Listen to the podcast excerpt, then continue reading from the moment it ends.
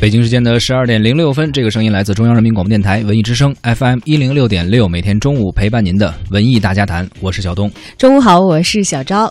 在今天的节目当中呢，我们要跟大家一起来聊一聊主旋律的影视作品，包括电影，也包括电视连续剧啊。嗯，大家看过哪些？哎，印象比较深的啊，包括小时候看过的一些呃相关题材的电影或者电视剧，也可以发来留言和我们互动啊。在您的微信中点击右上角的添加朋友，搜索“文艺大家谈”啊，添加我们的关注，并且发来文字留言，还有机会获得我们的演出赠票。嗯，我们的演出赠票集中发放。我们六月三号中午十二点场次，文艺之声观影团在卢米埃影城北京芳草地店 VIP 影厅放映的这个最新电影啊。目前呢，我们的观影团还在持续的招募当中，参与节目的直播互动就有可能成为其中幸运的一员。其实说到主主旋律的这个影视作品，可能像我们八零后，还有比我们大一点的七零后啊，都是很有印象的。一说到这个词儿，可能脑海里马上就有画面和音乐弹出。对，毕竟我们大多数人的童年。在我们的童年记忆里，都是有着这一系列的作品非常非常深刻的烙印的。不信我放下面这一段我相信十有八九都知道出自于哪里。一九四二年是抗日战争时期最艰苦的年月，那时候，我们敌后的抗日军民，在中国共产党领导下，和日本强盗进行了英勇的斗争。我讲的这个地雷战的故事，就是当时在胶东抗日根据地发生的事情。赵家庄的民兵队长赵虎同志，是一位出色的民兵英雄。那一年的夏天，他学了使用地雷的本领，刚从军区回来，在路上就和敌人展开了机智勇敢的搏斗。在抗日战争时期。敌后根据地的军民，在伟大的中国共产党领导下，高举毛泽东军事思想的伟大红旗，展开了群众性的游击战争。人字为战，村字为战，创造了各种各样的巧妙打法。冀中平原的地道战就是一个光辉的范例。西边的太阳快要落山了，巍山湖上静悄悄，弹起我心爱的土琵琶，唱起那动人的歌谣。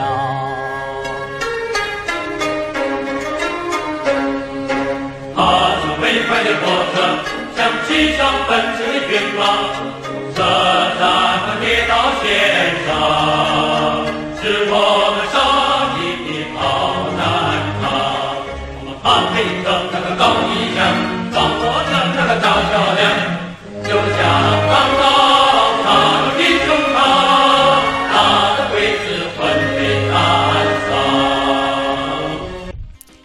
出来哪些熟悉的了？嗯，仿佛一下带我们回到了那个我上小学的时候那个年代啊，地道战啊，地雷战。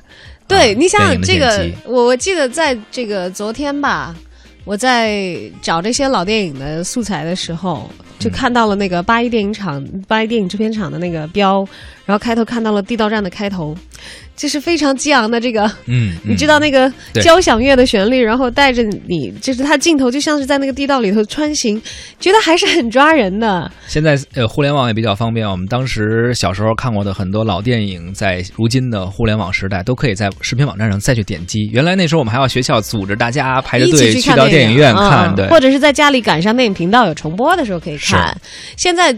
昨天我在看的时候啊，地道战都配弹幕了，你知道吗？大家可以在那儿留言啊。对，所以当他有一段很长的这个前奏，配着一个这个镜头顺着地道往前移动，没有什么人说话，也没有任何人物出现，那在出前期字幕的时候，哇，就各种各种弹幕在说，哇，这是小时候的记忆，这是怎么怎么样。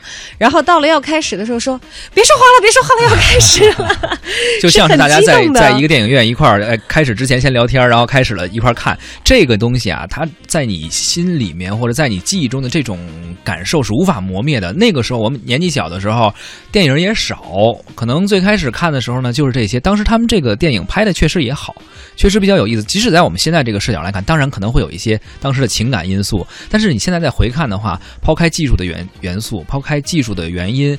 从他的这个电影的整个拍摄，包括故事讲故事的方式，还是我觉得非常不错的。对他很抓人，从一开始就很抓人，然后他艺术的整体性也是非常明显和强烈的。嗯就像我们这位网友在互动的时候所说的啊，我听出来了，有这个地道战。他说，其实主旋律的电影是可以拍得很好看的，比如说小弟小兵张嘎、地道战和地雷战都是我小的时候特别喜欢的电影。说不见鬼子不拉弦儿，说高实在是高，说这些台词都经典是台词，嗯。印象非常非常之深刻的。当然了，这个早年的主旋律的影视作品当中，正邪敌我确确实实非常好分辨。呃，当时是他们从外形上、化妆上、形象上就能够看出来谁是好人，谁是坏人。对，像啊这个地道战呃和地雷战里头都会有这个。明显的，你一看打扮就能分出来的，他的这个阵营到底是哪一边儿。而在这个地雷战的开始那个解说里就说了，说这个民兵队长赵武啊，他学到了一个新本事，是用用地雷打仗的那个。他就一定是形象非常好，哎，马上就有一个正面人物的一个固定的亮相的定格的画面，浓眉大眼啊，必须的啊长得还真的有点像朱时茂。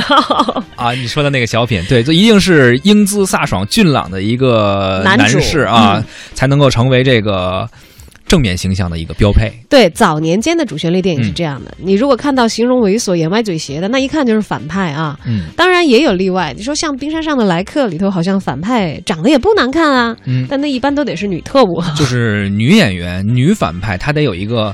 呃像糖衣炮弹似的一个美丽哎的外表，有这样的人哎，来去设作为伪装，对，啊，正是因为早年间的这样的一些套路呢，为大家所熟悉了，所以也成为了观众们一段时间以来共同的一个审美的印象。就像你刚才说的那个电影，呃，那那个小品，呃，朱时茂和陈佩斯演的那个，其实就是一个特别明显的一个例子啊。朱时茂就是浓眉大眼那种，一看就是正面形象，然后陈佩斯就是有一点哈、在在角色塑造上吧，有一点像这个反面人物，俩人还换角色，但是观众看了觉得很矛盾，他的笑点就从这儿出现了。老帽儿啊，咱咱咱咱咱，山东大汉讲义气，够朋友，为朋友情愿两肋插刀啊！今天朋友我有点忙，你得帮一帮吧。你有什么事儿尽管说呀。你看你替我叛变一下，什么什么？你替我替你叛变没问题。老帽儿，你跟俺商量，你你替我叛变不行不行不行，你你要觉得吃亏，这件绸子衣服给你，我说不不不，我这没问题。不行，我条件不行。你客气什么？拿着。行行，你要一亮相我就上。没错儿，好好，同志们，坚持就是胜利，人民等着我们立功的消息。弟兄们，给我顶住，顶住！队长，什么人？别开枪，是我。啊，是你小子，是你把鬼子引到这儿来的。队长，鬼子让我给你带个话。皇军说什么啊？鬼子让你交枪投降。呸！什么词儿？白日做梦。哦，对，白日做梦。后边呢？你这个叛徒，你才是叛徒呢！我说的是台词，你这个叛徒。啊啊，行了，我知道了，你这个叛徒，我原来一直以为只有我这模样的能叛变，没想到啊，没想到你朱时茂这浓眉大眼的家伙也叛变革命！哎，就是这样一段小品的一个剪辑，大家一听印象很很很深，俩人换角色，但是还是转变不过来。对，但是啊能够马上就联想到原来的那些老的经典电影里头的那些正派人物和这个反派人物之间的那些固定的形象的设置啊。可以说是浓眉大眼，这个三百六十度无死角的这种大帅哥，应该说哈。这这应该就是以前典型的这个主旋律的标配男主角了嘛啊。对，但是呢，时代在进步，进入了新千年之后呢，我们也看到主旋律的，不管是电影也好，嗯还是电视剧也好，主角也有了很大的变化。更加多元了啊。那不再是一张死板的面孔，都是有着各自的棱角和缺陷的，也有他们的困境，也有他们的纠结，在各自所属的那些时代背景里头，用自己的方式来燃烧，也留下一抹充满人情味儿的亮光。相信接下来听到这段里头，应该也有你喜欢的剧集和喜欢的人物。许三多，到了这儿你没退路了。当初征兵的时候，我不想要你，是你自己死乞白赖要来的。你来干啥玩意儿？很简单，就一条路，抡锤。班长，我不敢。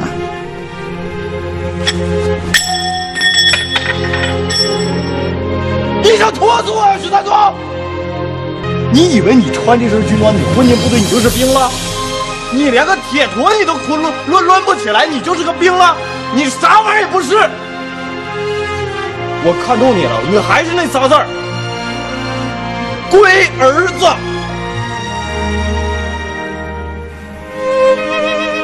别再让你爸叫你龟儿子，走！我是他妈猪耳朵，没听见你吹的集结号。阵地上好几个人都听见了，可是我没听见。我一直都觉得对不起他们。我根本就没吹集结号，他们都听见了，没吹啊！为什么呀？团里也是突然接到了撤退命令，当时你们在九药厂牵制了大批的敌军，如果按原计划让你们撤下来，整个部队可能有大麻烦，弄不好全都得让敌军咬死。刘团长，他没下达吹击接号的命令。你们怕被咬死，你们怕被咬死，我们呢？九连呢？老谷，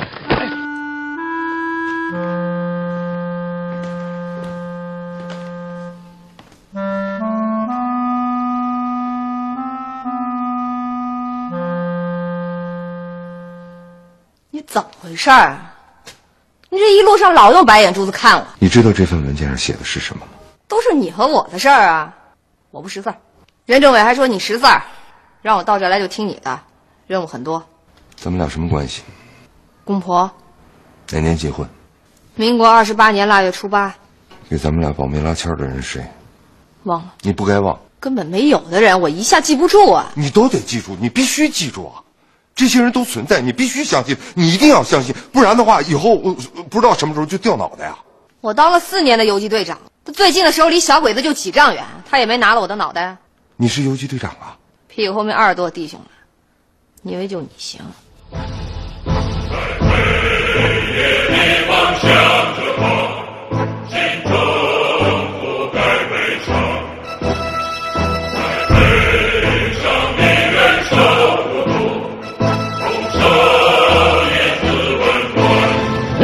部队都有自己的传统。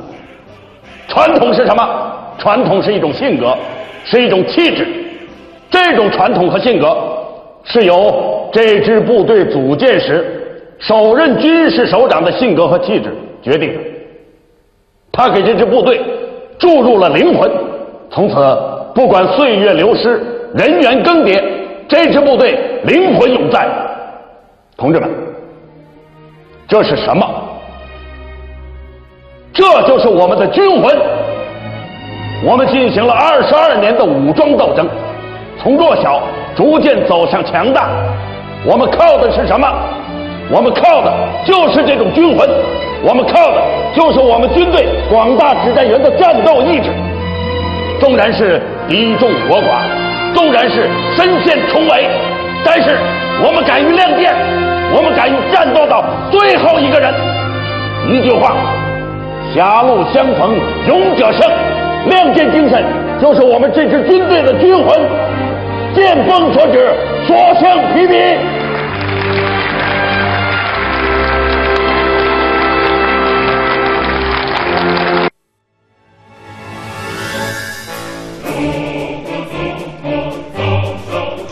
刚才那一连串的这个影视录音的剪辑，不知道大家有没有听出熟悉的声音？我觉得辨识度很高的还是有很多人的。对，那个许三多嘛，一听这个名字，士兵突击，把一个现代的现代部队的一个题材，也是拍的当时我们印象非常深的，不抛弃不放不放弃啊，从一个小人物，一个非常非常，呃，在这个录音剪辑里面也说了，他根本不算一个合格的兵，从那样一个人物，经过了部队的磨练，哎，成为了一个非常合格的，并且有着自己非常突出表现的一兵个王啊啊！然后还有这个张涵予饰演的这个谷子地集结号，因为他以前是担任这个电影配音演员的，所以他声音也非常的有特色，一听就听出来了。当时是这个，他是他们带着一个连嘛，阻击，结果后来、呃、一直在牵制敌敌方的部队，然后大部队已经撤了，他们留下来等于就是牺牲掉了。对，而零九年大火的《潜伏》都不用多说了，相信很多人对于孙红雷和这个姚晨在里面的上佳的表现都还有很深的印象啊。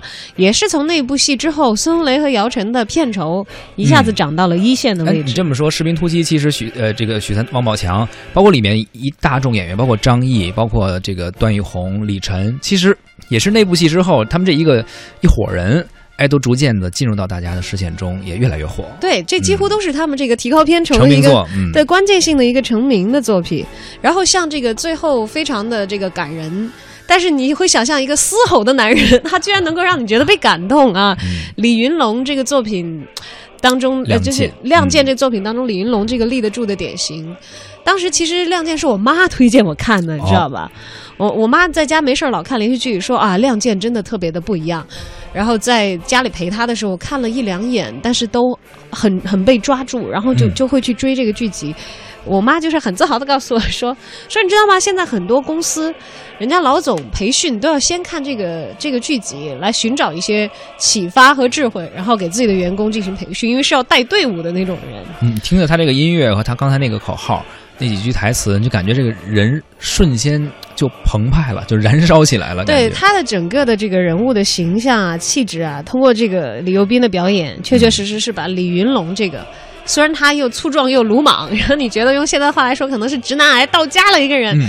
但他你让让人觉得他那么可爱，你你是那么愿意跟随着他和他的部队去了解那样的一个时代，他们所面临的生死抉择，他们所面临的那些危难，他们所打下的那些战役，他们所获得的那些胜利。所以，当我们说起一个主旋律影视剧，或者是这种抗战题材的呀、军事题材的电视剧、影视剧的时候，很多人也会提到另外一个词，就是雷剧。那么，这些好剧和那些雷剧之间，它最大的区别在于什么？刚刚我们听到了过去的老电影《地雷战》呀、《地道战》呀，现在的新的一些电影《集结号》《潜伏》。我觉得有几方面，技术上不用说了，技术上不用说，最主要的是好电影，它真的是能够从一个人性本身出发，嗯它写的是一个真实的人，包括前一段时间徐克的《智取威虎山》，你看到的每一个角色是鲜活的人物，他能够用他的一些行为也好，表现出他的思想内涵和精神，能够真正能够打动到你的内心，这样才是一个非常好的主旋律剧，而不在于它的题材是什么，在于他是不是有用心的去刻画这个人物，真正的能够打动到你。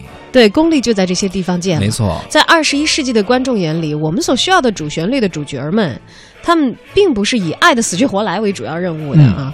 我们刚才看到的那一系列已经成为经典，也让这个演员获得了自己的职业成就的这些剧，没有一个的主角是居于小情小爱的。嗯。